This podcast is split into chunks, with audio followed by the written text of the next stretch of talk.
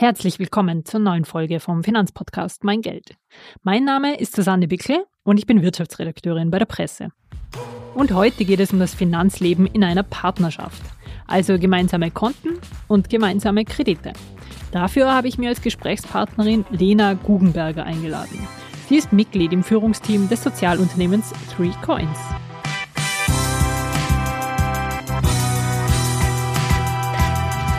Presse Play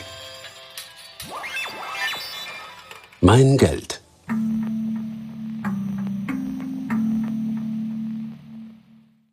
Frau Guggenberger, wie oft sprechen denn junge Menschen in einer Beziehung über Geld?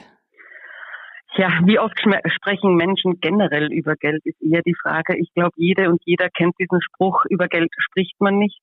Und unsere Beobachtung ist, dass dieses Motto leider immer noch viel zu häufig gilt und Geld ein Thema ist, über das niemand gern offen redet oft auch nicht in Beziehungen. Also so wissen zum Beispiel ein Drittel der ÖsterreicherInnen nicht, wie viel ihr Partner, ihre Partnerin wirklich verdient. Und wenn man bedenkt, wie wichtig Geld im Leben eigentlich ist, also welche Bereiche Geld beeinflusst, dann ist das doch eigentlich eher unverständlich. Was man aber merkt, ist tatsächlich, dass speziell jüngere Menschen tendenziell offener mit dem Thema umgehen und schon eher bereit sind, ähm, auch direkt und offen über ihre Finanzen zu sprechen. Mhm, genau, das wollte ich gerade sagen. Ich glaube, es zumindest in Studien kommt es immer wieder raus, dass jüngere Menschen doch recht offener sind bei dem Thema, aber, aber ich stimme Ihnen völlig zu. Ich glaube, es ist noch viel zu wenig. Stellen Sie sich kurz vor, wir sind, oder stellen Sie sich ein Paar vor, das in einer Beziehung ist, das aber noch nie richtig über Geld gesprochen hat. Wie kann man denn dieses Thema angehen, wenn man jetzt doch das Ganze mal in die Mitte rücken möchte? Ja, also ganz grundsätzlich ist schon verständlich, dass gerade wenn man vielleicht noch frisch verliebt ist oder noch nicht so lang in einer Beziehung ist, dass man jetzt nicht hergeht, den Lohnzettel auf den Tisch legt und den mal im Detail besprechen will. Aber es gibt durchaus Dimensionen von Geld, die eben weniger jetzt mit Zahlen zu tun haben, sondern die einen einfacheren Einstieg ermöglichen.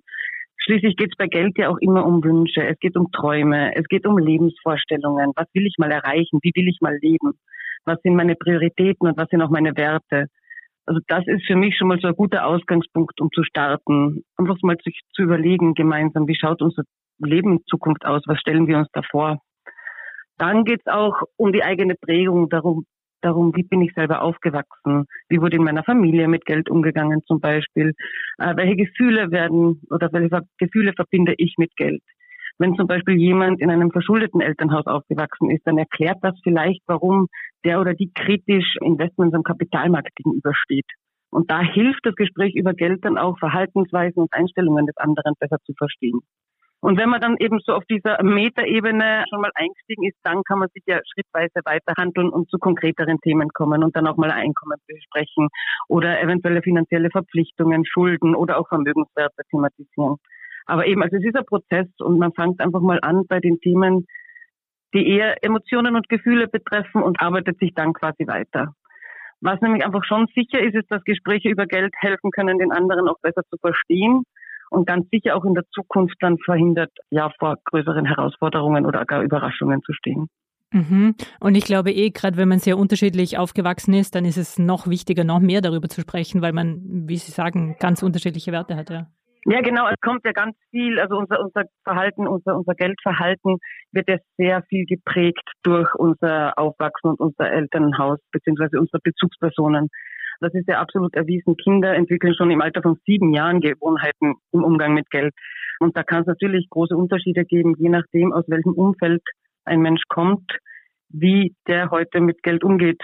Und das kann durchaus zu Konflikten führen, natürlich in, in Beziehungen. Mhm, mhm. Und wenn man sich jetzt entscheidet, das finanzielle Leben zusammenzulegen, wie soll man das denn am besten angehen? Also können Sie sich vorstellen, ist es am einfachsten mit dem Drei-Konten-Modell, dass jeder im Prinzip sein Konto noch behält, aber es gibt ein gemeinsames, mhm. auf das auch gemeinsam eingezahlt wird? Oder mhm. würden Sie vorschlagen, dass das ganze Geld zusammengeführt werden soll? Oder wie soll man da vorgehen? Ja, also im Prinzip gibt es da so drei Ideen oder, oder drei Modelle, die verbreitet sind und gangbar sind. Das eine ist eben, man behält die getrennten Konten. Und das bedeutet halt, dass man gemeinsame Kosten, wie wenn man zum Beispiel dann zusammenzieht, Miete, Versicherungen etc., muss man sich halt ausrechnen, wer anteilig welche Teile bezahlt und überweist sich das meistens irgendwie hin und her. Dann gibt es das Modell des gemeinschaftlichen Kontos, wo wirklich nur noch ein Konto da ist, wo ich ehrlich sagen muss, das würde ich einfach wirklich nicht empfehlen, weil die eigene Unabhängigkeit sehr schwächt. Also weil was tue ich im Fall einer Trennung? Wie geht man dann damit um, wenn wirklich alles Geld immer auf dem gleichen Konto landet? Und dann gibt es eben das Drei-Konten-Modell, das aktuell sehr verbreitet ist und das auch meiner Meinung nach ein guter Kompromiss ist aus praktischem Umgang und eben Behalten der eigenen individuellen Unabhängigkeit.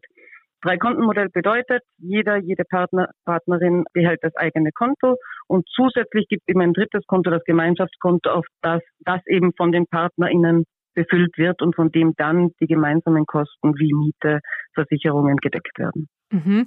Klingt nach einer sehr guten Aufteilung, aber wie einfach ist es bei diesem Modell fair zu bleiben? Weil wenn jetzt ein, ein Partnerteil sehr viel mehr verdient als der andere, wie, wie bleibt es fair oder wie bleibt es dann auf Augenhöhe, wenn einer mehr bezahlt als der andere? Also die faire Aufstellung von Kosten, wenn PartnerInnen unterschiedliches Einkommen haben, ist sicher eine Herausforderung, aber eine, die man eben auch gut im Gespräch und im Austausch lösen kann. Gleichzeitig muss ich aber auch sagen, es gibt sicher nicht den einen richtigen Weg, der für alle Paare gilt. Es gibt unterschiedliche Denkansätze. Manche Paare teilen sich einfach ganz unabhängig von Einkommen alle Kosten immer 50-50 auf und das ist für beide fair. Andere entscheiden sich dann dafür, dass sie zum Beispiel einen Prozentsatz ihres Einkommens auf das Gemeinschaftskonto überweisen oder zumindest zur Deckung von gemeinsamen Kosten nutzen. Dann hat man zumindest die prozentuelle Aufteilung drin. Dann gibt es wieder die andere Idee, dass man es umgekehrt macht, dass man quasi das gesamte Einkommen der Gemeinschaft zur Verfügung stellt, aber sich selbst ein eigenes Taschengeld quasi auszahlt, wo jeder, jeder damit machen kann, was er oder sie will. Und bei anderen gibt es dann wieder die Modelle, wie wo Ausgabepräferenzen zum Beispiel auch ähm, einbezogen werden. Wenn jetzt zum Beispiel mein Partner großen Wert darauf legt, Bio-Lebensmittel zu kaufen und ich weniger, dann zahlt er vielleicht einen größeren Anteil an Lebensmittelkosten. Also dass man sich da Bereiche sucht, wo man sagt, okay, da ist es unfair oder, oder da ist es ungleich geteilt. Mhm, mh. Was ganz sicher ist, ist, dass eben, also das sind jetzt ein paar Möglichkeiten, die man ausprobieren kann ich glaube ganz fest daran, dass man dass es wirklich ein Probieren und ein, ein Anpassen und ein Weiterprobieren ist. Und das Wichtigste ist einfach da im Austausch zu bleiben und zu schauen, dass es für beide sich fair anfühlt. Also das ist einfach, also das kann man eben nicht so hervor, also das kann man im Vorfeld nicht immer abschätzen, würde ich sagen. Also es ist nicht immer abschätzbar, ob sich tatsächlich dann fair anfühlt für jeden Partner und jede Partnerin. Und deswegen empfehlen wir auch immer, sich wirklich regelmäßig so alle zwei bis drei Monate zusammenzusetzen, sich die Finanzen tatsächlich anzuschauen. Man kann sich sehr nett gestalten, man kann sich eine Flasche Wein dazu nehmen, man kann einen Tee machen, gute Musik auflegen, sich dann eine Stunde zusammenzusetzen, anzuschauen, was hat sich verändert im Vergleich zum letzten Mal, wie fühlen wir uns, passt dieses Modell noch zu uns, müssen wir irgendwas anpassen, das dann kurz durchzusprechen und anzupassen und dann ist man halt einfach ist sichergestellt, dass man langfristig auf einer auf der gleichen Welle bleibt, weil es verändert sich ja auch die finanzielle Situation und dementsprechend kann sich ja auch die Aufteilung ändern. Mhm, mhm. Und wenn ich, wenn man jetzt so ein Gemeinschaftskonto eröffnet, worauf muss man denn dabei achten? Also würden Sie empfehlen, zum Beispiel so einen Verfügungsrahmen einzuräumen, dass das Konto auch überzogen werden kann, oder ist das eher ein No-Go, weil am Ende jemand darauf sitzen bleiben kann? Das ist tatsächlich eine Vertrauensfrage. Also generell gibt es eben zwei Dinge, die ich beachten würde. Das ist einerseits der Unterschied zwischen dem Und-Konto und dem Oder-Konto. Und-Konto bedeutet, dass es immer beide KontoinhaberInnen braucht, um Transfers zu tätigen.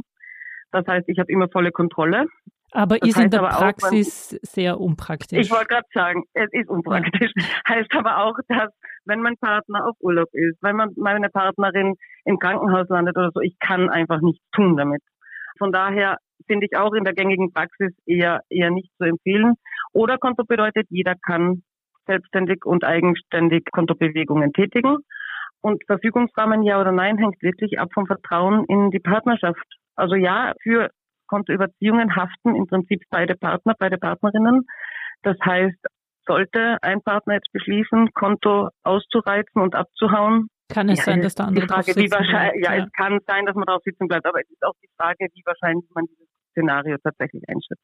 Aber auch das ist etwas, worüber man reden, reden muss. Aber ich würde, also ich muss auch gestehen, ich sehe auf dem Gemeinschaftskonto jetzt auch nicht den großen, die große Notwendigkeit, einen Überziehungsrahmen zu haben. Also idealerweise gibt man ja nur so viel Geld aus, wie man auch tatsächlich hat. Also man kann auch durchaus sagen, wir richten uns auf diesem Gemeinschaftskonto keinen Überziehungsrahmen ein. Damit ist das Risiko tatsächlich minimiert, einerseits auch unabsichtlich ins Minus zu gehen, wenn irgendwer mal seine Überweisung verpasst oder eine Überweisung verspätet kommt zum Beispiel.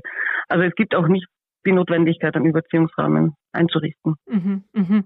Beziehungsweise eh, wie Sie vorher schon gesagt haben, bei diesen regelmäßigen Besprechungen oder gemeinsamen Gesprächen über das Konto, man sieht ja auch, okay, wir brauchen mehr Geld für die Lebensmittel, wir müssen äh, genau. beide mehr drauf überweisen oder die Miete wird höher oder sonst, sonstige ich wollte gerade sagen, also gerade in der aktuellen Situation mit Mieterhöhungen, Energiepreisen etc. ist es sicher sogar besser, sich engmaschiger zusammenzusetzen, weil sich monatliche Kosten teilweise unerwartet schnell verändern können. Ja. Und eben dann kann es natürlich mal passieren, dass das Konto nicht gedeckt ist, wenn sich die Miete gerade erhöht hat und die Stromrechnung, also die Stromnachzahlung gleichzeitig kommt und wir nicht angepasst haben, was wir, was wir einzahlen. Ja, ja. Ähm, aber generell, also trotz, also wenn es um den Überziehungsrahmen alleine geht, sehe ich wenig Grund, den generell einzurichten. Ja, verstehe. Wir sind jetzt ja eh schon ein bisschen beim Minus. Jetzt möchte ich gerade noch mit Ihnen über die gemeinsamen Finanzierungen sprechen. Ja. Was ist denn bei größeren Investitionen zu berücksichtigen? Also generell, da komme ich wieder so ein bisschen auch an den Anfang unseres Gesprächs zurück, geht es ja bei größeren Investitionen nicht nur rein um das Finanzielle, sondern es geht ja auch wieder um Wünsche und Träume. Was können so Investitionen sein? Eben, es geht von einem längeren Urlaub über eine Eigentumswohnung oder auch wenn Familienplanung ein Thema ist, sind das so Investitionen, über die man nachdenken kann und auch sollte. Und da ist es eben wichtig zu schauen, stimmen unsere Lebensvorstellungen da überein? Wollen wir, also haben wir das gleiche Ziel tatsächlich auch vor Augen? Das sind so Fragen, die aufkommen, eben welche Ziele sind uns beiden wichtig, an welchen wollen wir arbeiten, welchen Zeitraum wollen wir uns geben, um diese Ziele zu erreichen, welches Budget brauchen wir dann und welchen Beitrag, und da sind wir auch wieder bei der Fairness, welchen Beitrag kann und will jeder Partner, jede Partnerin dazu leisten. Und es wäre zum Beispiel auch eine Möglichkeit, wenn ein Partner wahnsinnig viel mehr verdient als der andere, dass man sagt, okay, der Luxusurlaub geht halt dann völlig auf die Kosten der Besserverdienenden. Aber da ist es mal wichtig abzugleichen, passt unsere Zielvorstellung, können wir uns da beide damit so identifizieren, dass wir darauf hinarbeiten wollen. Und dann ist es natürlich wichtig, Klarheit darüber zu haben, welche rechtlichen und finanziellen Folgen das zum Beispiel hat. Also wenn ich zum Beispiel einen Kredit aufnehme, was hat das für Folgen für mein weiteres Geldleben? Wie verändert sich mein monatliches Budget? Habe ich dann noch ausreichend Rücklagen? Soll doch noch mal kurzfristig irgendwas notwendig sein? Was passiert gegebenenfalls bei einer Trennung? Wie, wie gehen wir damit um? Oder eben schlimmstenfalls, was passiert, wenn mein Partner, meine Partnerin stirbt? Was passiert dann mit diesen Verpflichtungen? Und da, aber das ist so ein breites Thema, da da jetzt in aller Kürze irgendwelche Details rauszufischen, wäre jetzt immer unvollständig. Deswegen würde ich da einfach nur jedem und jeder raten, sich vorab wirklich gut und ausführlich zu informieren, welche Risiken so Finanzierungen mit sich bringen können, unterschiedlichste Szenarien durchzudenken, da auch nicht die rosarote Brille aufzuhaben und sich zu denken, wird alles immer gut. Also idealerweise wird alles immer gut, aber es ist trotzdem Vorsicht besser als Nachsicht. Und da ist es einfach wichtig, sich langfristige Folgen bewusst zu machen. Mhm. Darf ich da ganz kurz reingrätschen? Bei wem mhm. informiere ich mich denn am besten? Kann ich da zu meinem Bankberater oder meiner Bankberaterin gehen? Informieren die mich ausreichend oder brauche ich dann noch mehr? Also es gibt ja, es gibt tatsächlich, ähm, ich habe da im Vorfeld tatsächlich auch drüber nachgedacht. Es gibt da nicht die eine Stelle, wo ich sagen würde, die kann alle Fragen ähm, beantworten, weil es einfach unterschiedlichste Formen von Finanzierungen, von Zielen, von Investitionen gibt. Es ist ja die Bankberaterin sicher eine Anlaufstelle, wenn es um die rein administrativen Fragen geht, wie wie lang zahle ich welchen Betrag zurück, wer muss den zurückzahlen, wer haftet. Diese Fragen kann sicher ein Bankbeamter oder ein Berater oder Bankberaterin gut beantworten. Dann sind für Frauen zum Beispiel Frauenberatungsstellen sicher gute Anlaufstellen, die in finanziellen Fragen auch beraten. Dann gibt es die Schuldnerberatung, die Budgetberatung anbietet, aber auch eben rechtliche Beratung in einigen Fällen. Also da hängt es ein bisschen davon ab, welche konkrete Frage ich tatsächlich habe, um wohin ich mich wenden kann. Ja, ja. Mhm. Ich, ich glaube, wichtig ist auch noch festzuhalten, sollte man sich gemeinsam eine Eigentumswohnung kaufen, dass auch wirklich tatsächlich beide Eigentümer im Grundbuch, im Grundbuch eingetragen werden. Ja, genau, genau. Das ist ganz sicher eine der, eine der wichtigsten Grundregeln. Also Eigentumswohnung muss man im Grundbuch stehen, sonst, mhm. ähm, sonst hat man einfach rechtlich keinen Anspruch. Auch wenn beide KreditnehmerInnen sind, sind, haften beide für diesen Kredit, auch wenn man sich trennt. Also das geht dann nicht weg. Bürgschaften sind auch sicher ein sehr großes Thema, das gerade für Frauen häufig ein Verschuldungsgrund ist. Also Frauen bürgen ganz häufig für Kredite ihrer Männer. Und wenn es dann zur Trennung kommt, ist das häufiger Grund für Überschuldung. Also da geht es einfach wirklich sehr sensibel mit dem Thema umzugehen und sich so hart das auch manchmal ist, wirklich den, schlimmsten aller Fälle vorzustellen und zu schauen, was würde das in meinem Leben, mit meinem Leben machen. Ja, absolut. Also immer für den Worst Case planen, aber den Best Case hoffen. Frau genau. Guggenberger, vielen lieben Dank für das Gespräch. Und zum Schluss unsere Cash Cow der Woche. Diesmal möchte ich eine Podcast-Folge empfehlen. Der Podcast heißt Macht und Millionen. Gehostet wird er von der Plattform Business Insider und dabei geht es pro Folge jeweils um einen Wirtschaftskrimi. Und in der Folge Nummer 46 geht es um den Protzbischof Thebarts van Elst und wie er die katholische Kirche in einen tiefen Skandal stürzte. Er hatte nämlich damals die Baukosten seines Bischofssitz mit Sonderwünschen auf 31 Millionen Euro getrieben. Sehr spannend anzuhören und ich verlinke die Folge in den Show Notes. Das war's jetzt auch schon wieder für heute. Tschüss und bis nächste Woche. Presse Play. Mein Geld.